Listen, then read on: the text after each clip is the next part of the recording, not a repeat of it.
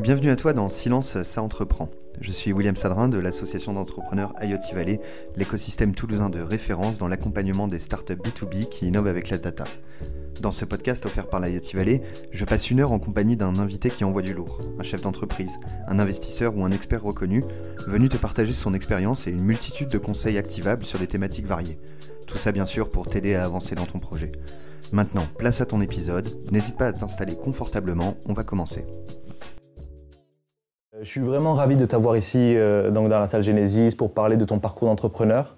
Euh, ce que je te propose, c'est que tu, nous parles de, de Usain, c'est ça? Tu es le CEO de Usain, tu l'as créé en 2013. Est-ce que tu pourrais me, nous, raconter ce que c'est Usain euh, Oui, donc Usain, nous, on est une start-up spécialisée dans la signature électronique. Donc on propose aux entreprises des solutions qui leur permettent de signer, faire signer tout type de documents. Les documents euh, commerciaux, euh, comptables, juridiques, financiers. En gros, à chaque fois qu'on a besoin de son stylo pour euh, dessiner, faire un joli dessin en bas d'une page, on va pouvoir le faire avec Usain de manière extrêmement simple, en quelques clics et surtout de manière 100% légale. Ok. C'est un, un, business qui est assez récent tu, Oui et non. C'est-à-dire que la signature électronique, c'est quelque chose qui existe depuis, depuis 20 ans donc c'est pas quelque chose de, nouveau, c'est euh, reconnu euh, juridiquement depuis 20 ans. Il y a des technos qui existent euh, depuis encore plus longtemps. néanmoins, il n'y avait pas de tout ce qui existait sur le marché était extrêmement compliqué à utiliser, même pour des, pour des gens avertis, on va dire. Euh, C'était pas adapté à l'usage du marché. donc en gros, ça n'a jamais vraiment décollé. Et nous, l'idée est vraiment venue de, de ce constat, on, a, une demande euh, des personnes qui ont besoin de faire signer électroniquement parce que bah, toutes les entreprises digitalisent l'intégralité de, leurs échanges. Euh, et on n'a pas de solution pour, euh, pour signer. Donc aujourd'hui, on se débrouille, on fait un peu comme on peut. on, imprime, on signe, on scanne, on, envoie par la poste, on essaie de se voir juste pour faire un dessin sur, sur un bout de papier et ensuite on le rescanne et on le remet dans son système. Donc on s'est dit, ben, euh, donc avec Antoine, mon associé, qu'il fallait qu'on change les choses et qu'on propose une solution extrêmement simple, mais qui permette de garantir euh, ben, tout ce qu'il faut pour, euh, pour avoir une vraie valeur légale, une reconnaissance juridique et un haut niveau de confiance. Voilà, toute la complexité était là. C'est, on, a, on a des choses qui sont assez, assez cadrées, normées, il y a des certifications. Et derrière, on veut fournir une expérience, euh, une expérience intéressante, euh, enfin plus une vraie expérience de signature qui rend la chose sexy. Il y avait, euh, alors avant d'entamer la, partie comment tu as trouvé ton fondateur, etc., j'aimerais me, concentrer sur le problème, tu l'as trouvé comment? Comment est-ce que ça t'est venu à l'esprit de, régler ce problème-là de on scanne, on, photocopie, on, on, prend la clé USB, etc. Comment est-ce que tu en es venu à proposer cette solution-là Donc, euh, c'est un projet de fin d'études à la base, hein, euh, en, école d'ingé. Euh, on était en apprentissage et je travaillais dans une boîte qui, qui vendait justement ces éléments techniques complexes pour faire de la signature électronique. J'étais au support et donc je passais mes journées à répondre à des gens qui n'étaient pas contents, satisfaits, qui n'arrivaient pas à utiliser les solutions et qui n'avaient pas vraiment le choix parce qu'il n'y avait pas d'alternative. Donc là, euh, bah, ça m'a dit, il y a quand même, il y a, quand même un, problème à ce niveau-là. Et il faut qu'on réfléchisse à, comment, comment le résoudre et comment apporter une, solution euh, à ce problème. Donc c'est vraiment à partir d'un constat euh, sur, au travail, on va dire, j'étais apprenti. Ouais, c'était un alternance. Et, et, on a développé ça en projet de fin d'études, il fallait, trouver quelque chose à faire. Pendant ton mémoire, c'est ça enfin, Tu étais en, cinquième année, tu faisais ton alternance et en même temps, tu disais, OK, il faut que je rende un document euh, administratif hein, pour le pour le pour Voilà, on, avait, on, devait, euh, on devait faire un, projet euh, technique et on s'est dit, ben, nous, on va plancher sur, sur le sujet de la signature électronique. Donc voilà comment, comment c'est né. Et ben, on a vu que l'idée qu'on avait était tout simplement de prendre la partie technique qui était côté utilisateur, hein, euh, jusqu'à jusqu'à euh, qu'on commence, bah, la déporter euh, de notre côté et fournir une, solution en ligne, une solution full SaaS. Ok. Est-ce que tu peux nous décrire ce que c'est une solution SaaS pour toi? C'est quoi les grandes caractéristiques d'une solution SaaS? Donc une solution SaaS, ça va être une, un, logiciel accessible sur le web. Donc pour moi, c'est principalement ça. Et généralement, on a une, une, partie, euh, un modèle économique qui va être basé sur de la récurrence. Donc on n'achète pas un logiciel, on, va payer euh, l'accès à, ce service. Ok. Il y a des, des boîtes comme Spotify ou d'autres, ça c'est du, freemium, mais c'est aussi un modèle SaaS. Oui. Euh, donc toi, c'est pas un modèle freemium, c'est un modèle. Comment est-ce que tu pourrais Nous, on a, du, on a du freemium. On a une période de test gratuite, donc on peut estimer que c'est du freemium, mais euh, euh, je, considère que le freemium rentre dans le SaaS. On peut, faire un SaaS totalement gratuit d'ailleurs, euh, sans avoir vraiment de modèle économique à mon sens. ce qui est important, c'est fournir, fournir un service et, non pas fournir un, produit ou quand on achète un logiciel qu'on installe, c'est en fin de compte un, produit hein, qu'on a, qu'on a vendu. Là, c'est vraiment l'accès à un service qui répond à, à, une problématique. Ok, ça c'est la différence que tu fais entre un produit web traditionnel et un SaaS, un produit, on, l'achète. Enfin, si je suis consommateur, je l'achète et il, est pour moi et je ne paye pas mensuellement. Enfin, c'est-à-dire je, je l'achète d'une seule fois, d'une seule. Et le SaaS, c'est quelque chose de récurrent. Donc ton, ton business model à toi, il est ben forcément tous les mois, tu as des, des petits montants qui te, qui te, reviennent par les consommateurs. Voilà, bah, après, ce qui est intéressant justement avec le modèle du SaaS, c'est ça, c'est euh, on fait de la récurrence, ça veut dire que si, euh, si j'ai un client euh, qui, qui s'inscrit maintenant, je sais que demain il va me repayer, enfin le mois prochain, le mois suivant, etc. Et, c'est hyper vertueux parce qu'on est, tant qu'on tant complet que les gens ne se, désinscrivent pas, on est en, en croissance quasi continue. Ok. Euh, bon, top pour l'explication du SaaS. Euh, alors j'aimerais qu'on revienne au, au, tout début début. Donc, 2000, euh, donc 2000, de 2011 ou 2010 à 2012-13, tu étais en alternance, c'est ça? Et tu as connu donc Antoine, ton cofondateur, à ce moment-là. Oui, tout à fait. Comment, enfin, du coup, vous étiez les meilleurs potes de la vie? Vous étiez, comment est-ce que, enfin, comment est-ce que vous vous êtes rencontrés? Qu'est-ce qui a fait que vous, ça a matché entre vous? Tu as regardé quoi chez lui pour que pour que ça puisse prendre quoi. Euh, donc avec, avec Antoine, bah, on était, euh, on s'est connus euh, en école d'ingé. on est devenus potes assez rapidement, donc potes assez proches. Hein, on faisait toutes les soirées ensemble, par exemple. voilà. C'est un lien, c'est un lien important. non, mais c'est ça, où on apprend à connaître les gens. Exactement. et et sur tous les projets qu'on pouvait avoir, notamment les, les projets pratiques on, les faisait ensemble. Et au niveau du, travail, ça marchait très bien. Voilà, on, faisait chacun notre, part du boulot sans vraiment se concerter, c'était assez naturel. Donc on arrivait à travailler ensemble et, euh, et on arrivait à faire la fête ensemble. c'est important dans les deux. Donc, donc ça, ça matchait bien. Euh, Qu'est-ce que tu regardais chez lui comme enfin, ces, ces caractéristiques qui font que ça matche bien avec toi justement? Euh, alors à l'époque, je ne sais pas si je regardais, ouais, on, est complémentaires, on avait, euh, je pense, les, les, mêmes, les mêmes goûts, les mêmes envies. Euh, enfin, c'est une, relation au, début vraiment purement amicale. Quoi. Euh, donc euh, naturellement, on s'est mis à, travailler sur, euh, sur les TP ensemble parce que généralement, tu te mets avec ton pote. Tu vas pas, quand tu es à l'école, ça, ça marche souvent comme ça. Pas là pour souffrir. Voilà, exactement. et, et, puis ce projet, ce projet à la base, le projet de signature électronique, il n'avait aucune vocation à, être, à devenir ce que c'est aujourd'hui et à lancer en, en, vrai projet entrepreneurial. Mais au fur et à mesure, on a vu qu'il y, avait, euh, y avait un intérêt. Et euh, on ne s'est pas posé beaucoup de questions pour dire euh, est-ce que ça a matché entre nous? Enfin, tout s'est fait assez naturellement. On s'est dit est-ce qu'on se lance, on tente ou pas? Ça a été est-ce qu'on se lance? Oui, ok.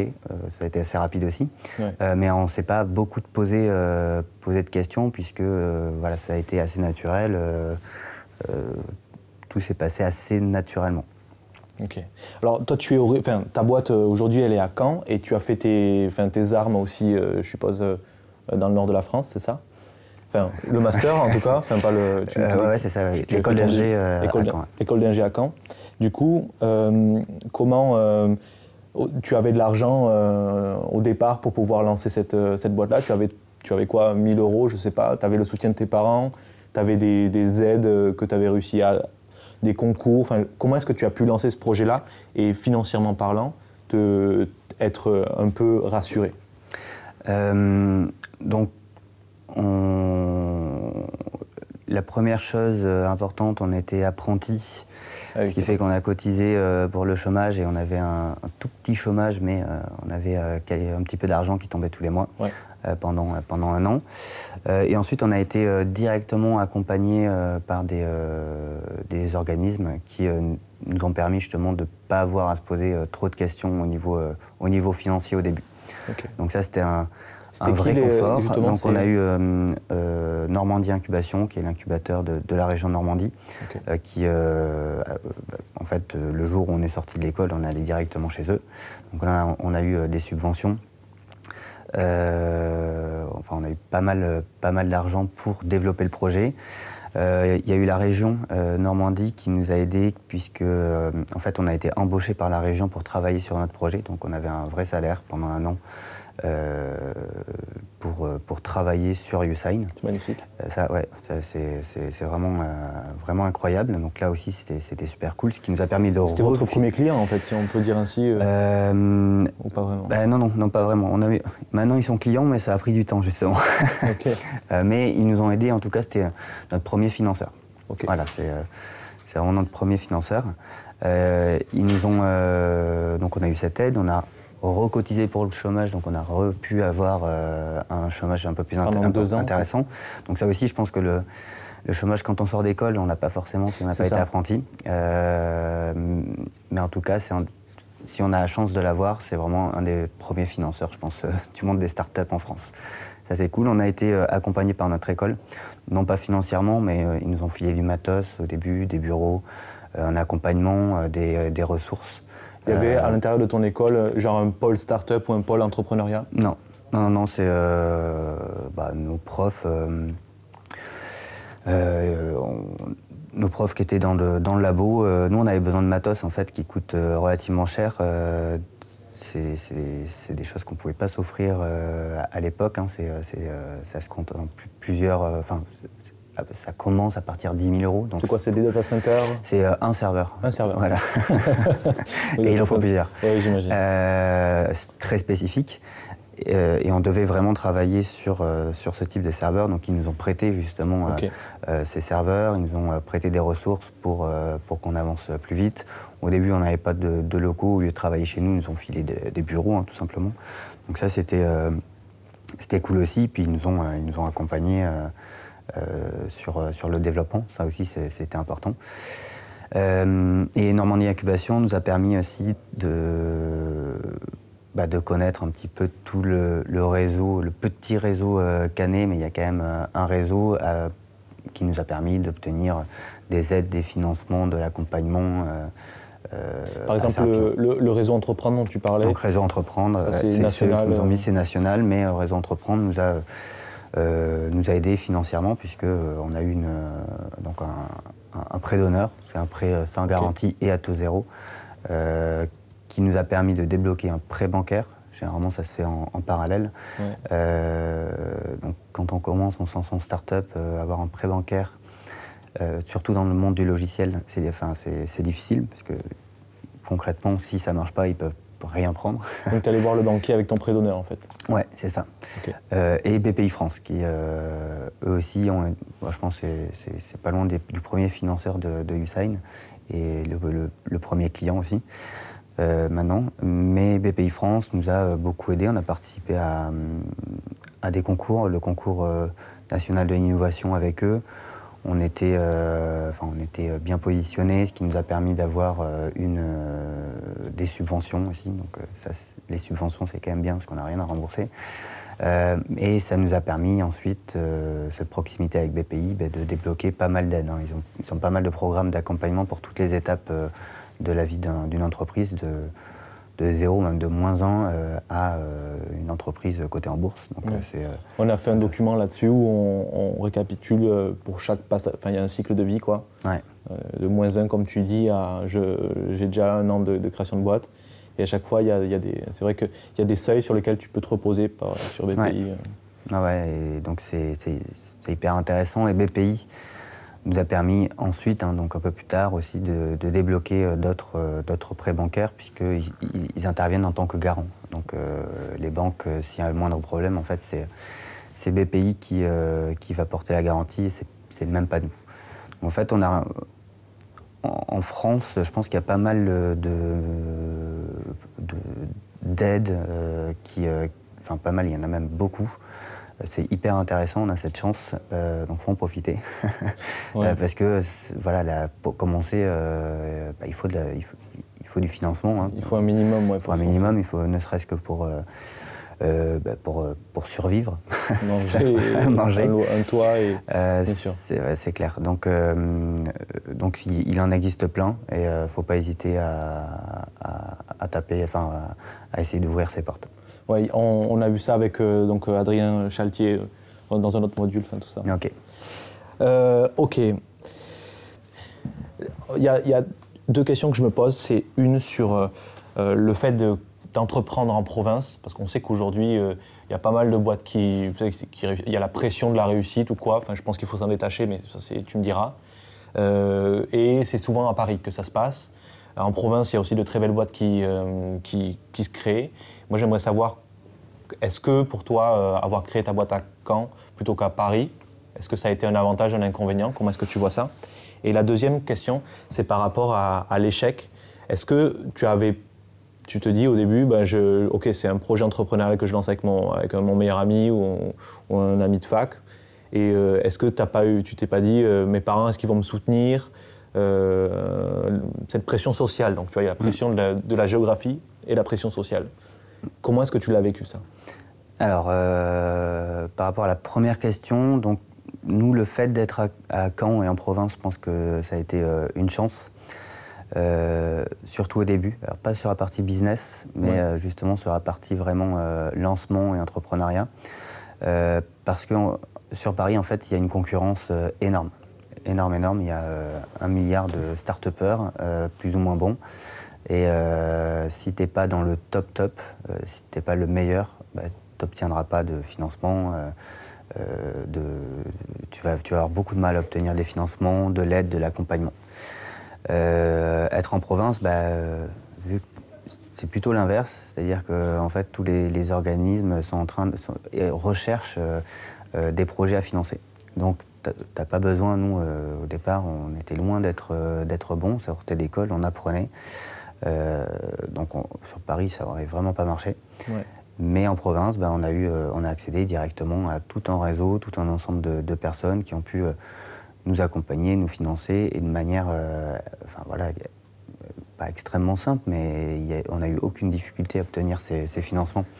Donc ça, c'est, euh, je pense que c'est hyper intéressant justement de, euh, sur ce côté, de, commencer, de se lancer en province pour, bah, pour, pour, pour, enlever cette concurrence qui existe. parce qu'il y a un gâteau, sinon on se partage les miettes quand c'est trop compétitif. Exactement, ouais. Ok. Exactement.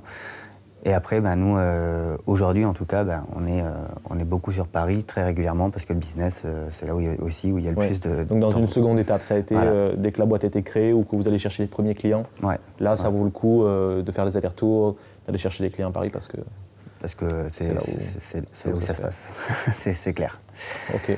et en termes de freins sociaux, comme tu disais, bah, quand je me suis lancé, euh, forcément, j'en ai parlé à mes parents qui m'ont. Euh, bah, j'ai eu de la chance, ils, m'ont soutenu. Donc ils avaient, euh, ils avaient peur, hein, je le ressentais bien, forcément. Mais, mais ils m'ont soutenu dès le début. Ils m'ont jamais empêché, empêché de, de, me lancer, mais toujours en mettant.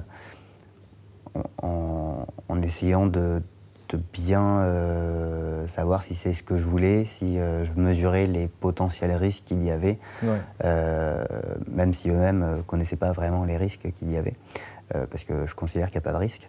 Mais quand tu sors d'études, tu as, tout à essayer, quoi. Enfin, y a pas ouais, bah ouais, c'est, il y a une on sorte a- de pression, on se dit je sors d'école d'ingé, du coup bon mais pourquoi est-ce que j'irai pas faire mes armes chez, là on est à Toulouse donc chez Airbus ou dans un, dans un cabinet euh, de conseil ou quelque chose comme ça Genre, Ouais.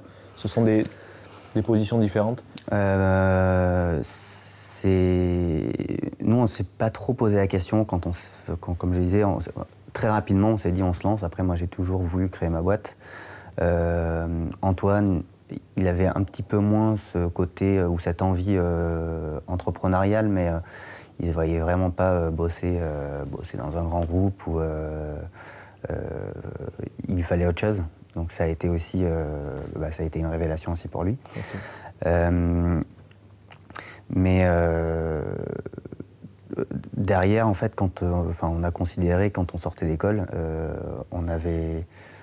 bah, on n'a pas de.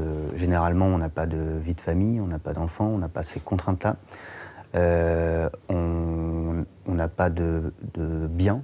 Enfin, généralement, tu n'as pas une maison, tu as une euh, T'as un vélo. petite voiture, une saxo. euh, Merci. euh, t'as, t'as un vélo, t'as, en gros, t'as rien à perdre. Ouais, Euh, t'as rien à perdre, il y a zéro risque et si t'échoues, euh, bah, tu, vas, tu vas voir Airbus et ils vont t'accueillir avec plaisir parce qu'en plus, sur ton CV, euh, t'as pu montrer, tu vas pouvoir montrer, même si t'as pas réussi, euh, t'as- en, en- en très peu de temps, tu vois tellement de choses et euh, t'apprends tellement de choses que c'est hyper, euh, hyper valorisant et hyper valorisable. Euh, et c'est ça qui est génial. Nous, en, enfin, en un an, euh, on sortait, on était, on était dev.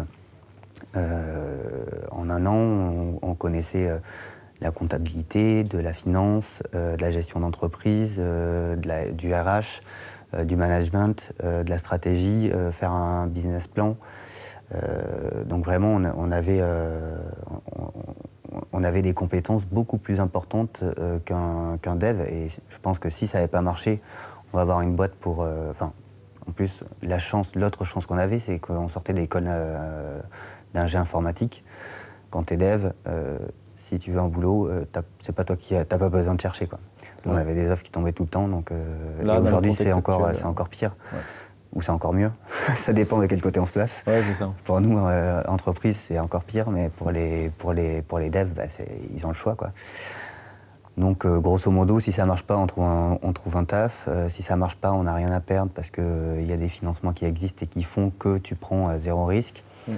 Euh, le, le plus gros risque qu'on prenait, c'est. Non, je, je vois pas. Franchement, je, je vois pas le risque qu'on pouvait prendre. La, euh, la- la- la frustration si ça marche pas, mais euh, ça passe vite. Quoi. Ah, ça passe, c'est Ouais. comme tout. Quoi. Ok. Il y avait euh, une dernière question par rapport à cela. Tu, tu mentionnais, tu disais, donc je suis dev, du coup j'ai appris de la comptable, la RH, etc., du marketing.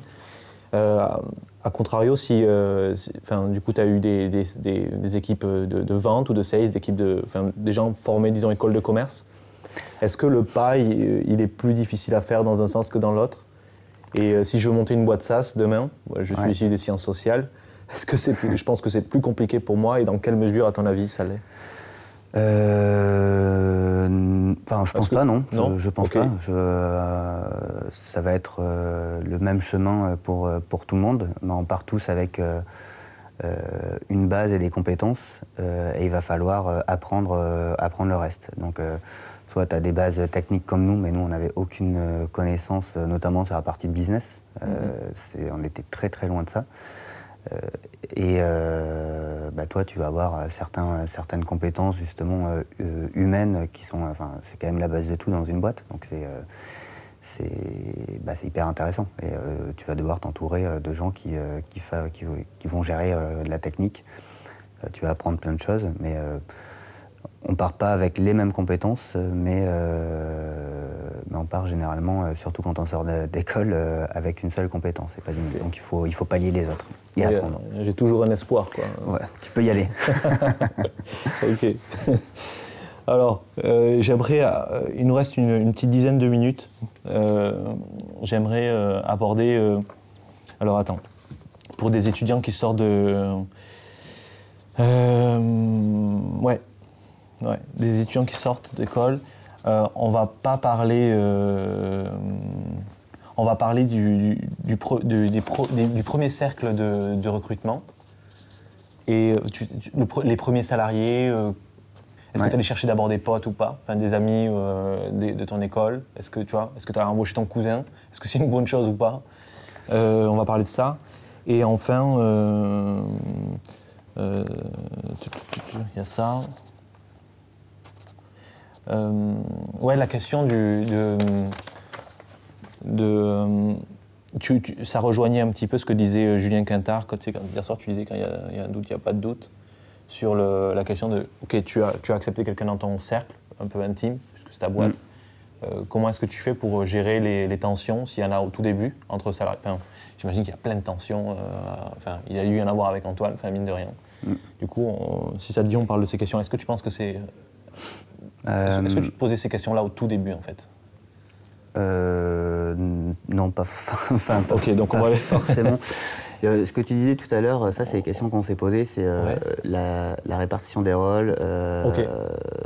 Enfin, voilà, on ne savait pas trop. C'est vrai, vous étiez deux devs et on part deux devs et donc fallait qui, qui, fait quoi, quoi.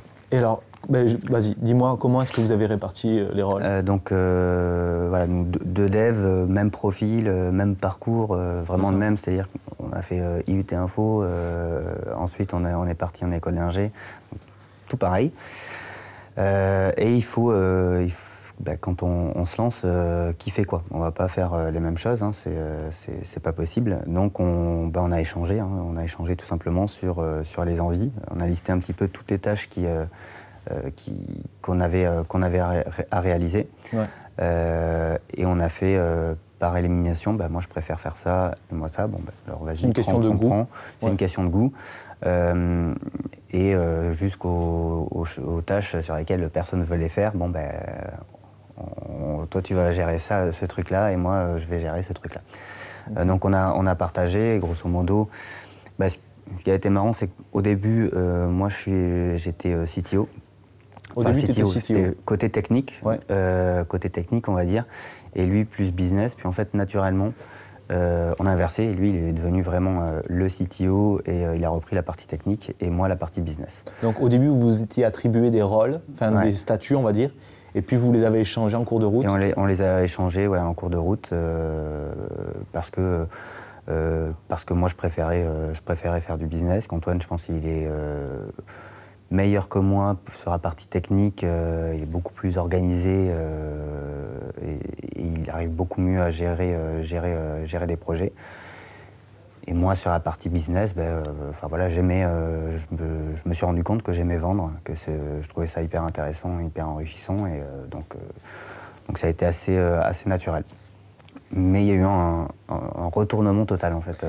à ce moment-là, vous aviez posé les, les, papiers de. Enfin, vous avez posé juridiquement la boîte ou pas du tout? C'était entre vous euh? Euh, C'était entre nous, c'est-à-dire que nous, euh, on avait la boîte était la boîte existait,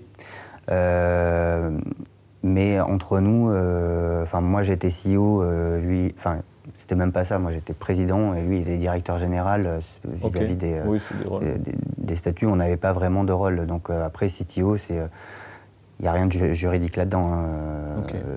ça reste un, un rôle et et un, nom que tu mets sur ta carte de visite, enfin une, fonction que tu mets sur la carte de visite. Hein, c'est ça. Euh, voilà. C'est une question qui, me vient à l'esprit, c'est au, tout début, euh, est-ce qu'il doit y avoir un, ascendant, c'est-à-dire une personne qui, en cas de... Tu vois, il y a un moment où il faut trancher, est-ce que vous vous êtes dit, OK, euh, sur ces questions-là, c'est moi qui vais trancher, sur ces questions-là, c'est toi qui vas trancher, donc vous vous répartissiez les rôles Ou est-ce que vous vous êtes dit, OK, pour tout, vu que lui, au début, était CEO, c'était lui qui tranchait tout, enfin, et du coup, ça, ça, implique aussi la, répartition tu sais, des parts euh, mm. dans le pacte d'actionnaires. c'est comme ça dans le pacte, nous, euh, on a fait 51-50. Euh, moi, j'ai pris 51 et 51-49. c'est ça. Tu es à 101%. donc moi, j'avais la, majorité. ça a été j'ai eu la majorité parce qu'on s'est dit, bah, c'est moi qui ai eu l'idée à la base, donc euh, bah, je prends un peu plus. Mais c'est important, justement, s'il y a un gros problème, d'avoir quelqu'un qui euh, légalement va pouvoir trancher. Euh, donc ça, c'était important de ne pas faire vraiment du 50-50, même si dans les faits, on ne se sert jamais de ça, et le jour où tu dois te servir de ça, surtout au début, bah, ta boîte elle est morte. Hein. ça veut dire qu'il y a un gros clash entre associés. Et ensuite, on s'est dit, bah, chacun sur, sur les rôles qu'on avait définis, et bah, chacun avait le pouvoir de trancher sur différents rôles. Donc, euh, après le switch euh, sur la partie euh, commercial marketing. Toi Si on prenait les décisions ensemble, mais si c'était bloqué, c'est moi qui, qui tranchais. Et sur la partie technique, produit, produit la même chose, mais c'était c'était Antoine. voilà, mais on, a, on, avait bien défini ça, défini les règles du jeu. C'est important de bien définir, de se parler. Au tout début, il faut vraiment euh, bah, pour, euh, pour, faire son pacte euh, et après le, mettre à, l'écrit, même si on n'a pas besoin de faire un, truc énorme au début, mais on peut même se signer un, contrat entre nous, hein. ça marche aussi. Mais au moins parler de toutes les. De, de, de, comment on gère toutes les situations de merde. Quand ça se passe bien, il n'y a pas de problème. Tu les avais listés, vous avez dit, OK, si jamais ça s'arrive, voilà. qu'est-ce qu'on fait? Qu'est-ce qu'on fait euh, Comment on gère Qui tranche euh, Enfin voilà, c'était euh, important de, tout lister, au moins, quand, enfin, si ça arrive, tu en as parlé, tu sais, tu sais comment tu vas gérer la situation. Donc c'est un peu plus confortable. Et tu as déjà évoqué, évoqué le sujet. Et ça permet aussi de voir si on, est, on a la même vision entre associés si on partage les mêmes choses, on a les mêmes envies, euh, surtout dans ces situations-là. Euh, alors, voilà, il faut parler de, tout et de voir si on est, on est sur la même longueur d'onde. C'est important. Si euh, tu crées une boîte avec une personne qui n'a pas les mêmes envies que toi, il va y avoir un problème au bout d'un moment. Si toi, tu as envie de créer une boîte pour la revendre dans trois ans et, et l'autre personne veut ton associé, lui s'interdit de vendre et veut juste développer, pousser la boîte euh, au maximum et de, devenir, euh, devenir très très gros. Là, il y a des ambitions différentes. Les ambitions différentes, euh, ça va pas le faire. soit on, en a parlé, on est d'accord et on trouve la manière de fonctionner. On dit, bah, dans trois ans, on trouve un investisseur qui rachète tes parts et, tu pars. Mais soit, soit c'est pas le bon associé. Quoi. Ok, ok pour le. Intéressant. Euh, il nous reste on va se faire une dernière question, une dernière petite question. Euh, on a parlé des raisons d'entreprendre, on a parlé de recrutement. On va, c'est la dernière. Alors attends, j'aurais dû les, les, agrafer ces pages. euh, les fonds cycle. Euh, on a parlé du, du fric. Ah, euh, ouais, le premier cercle, euh, c'est ça, voilà, le premier cercle d'associés, enfin de, tes, premiers, tes premiers employés ou tes, les premières personnes avec qui tu t'es entouré, est-ce que c'était des personnes plus vieilles que toi? Est-ce que c'était des amis? Est-ce que c'était des cousins? Euh, Comment est-ce que tu les as recrutés?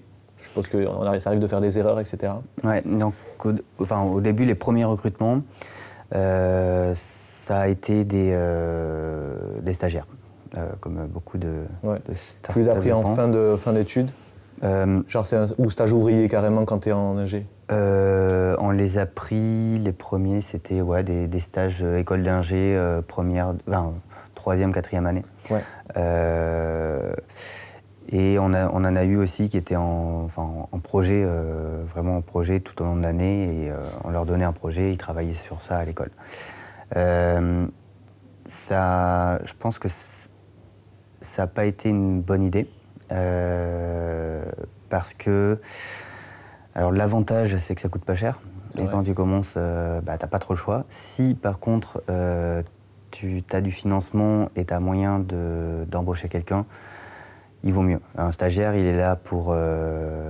il n'est pas là pour produire à fond. On ne peut pas attendre, euh, sauf si tu tombes sur la perle rare, euh, la perle rare mais euh, c'est assez difficile de trouver quelqu'un qui va être exceptionnel parce qu'en fait, il est encore en train d'étudier, il n'a pas eu d'expérience, donc c'est assez logique qu'il soit pas. Il a envie d'essayer plein de choses, sans doute à côté. Bah et surtout, il est là pour, pour que tu lui apprennes des choses. un stagiaire, il est là pour apprendre, il n'est pas là pour. et c'est pas l'inverse. Et quand, quand tu as une start-up et que tu euh, embauches un stagiaire au tout début, euh, généralement tu te dis bon ben vas-y fais ça et débrouille-toi et bah, ça va pas, c'est pas le rôle d'un stagiaire quoi.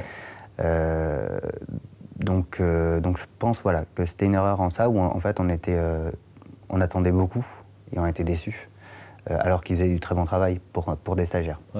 Euh, et donc euh, il y a une frustration des deux côtés parce que bah, forcément ils ressentent qu'on est déçu euh, et inverse et de, notre côté de notre côté aussi donc c'est pas c'est c'est pas la meilleure je pense pas que ce soit le, meilleur moyen de faire si on a les moyens financiers, c'est toujours ça. Il y avait un, grand écart d'âge entre le stagiaire et enfin vos premiers stagiaires et, Antoine et toi? Ben, non non, il y avait on sortait d'école donc euh, on en avait même des, euh, plus âgés que nous, hein, euh, des, stagiaires plus âgés que nous. Autrement, ils avaient un an de moins. C'était la promo, promo d'avant.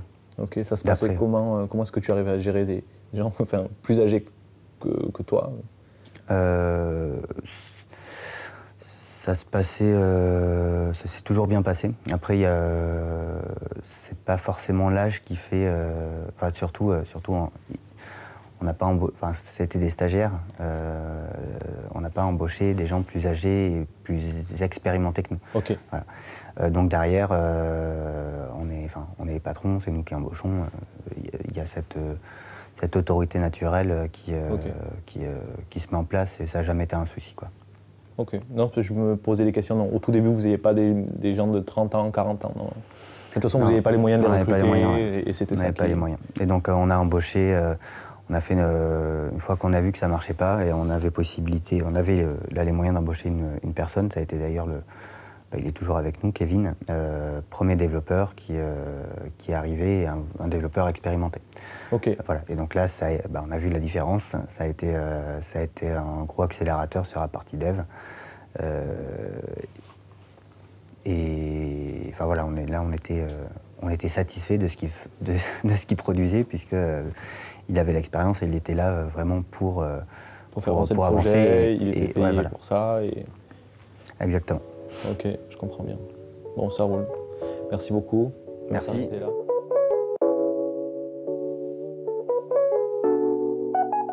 C'est maintenant la fin de cet épisode. N'hésite pas à t'abonner au podcast sur ta plateforme préférée pour être tenu au courant de la sortie du prochain. Je te dis à très bientôt et on se retrouve rapidement avec un nouvel invité.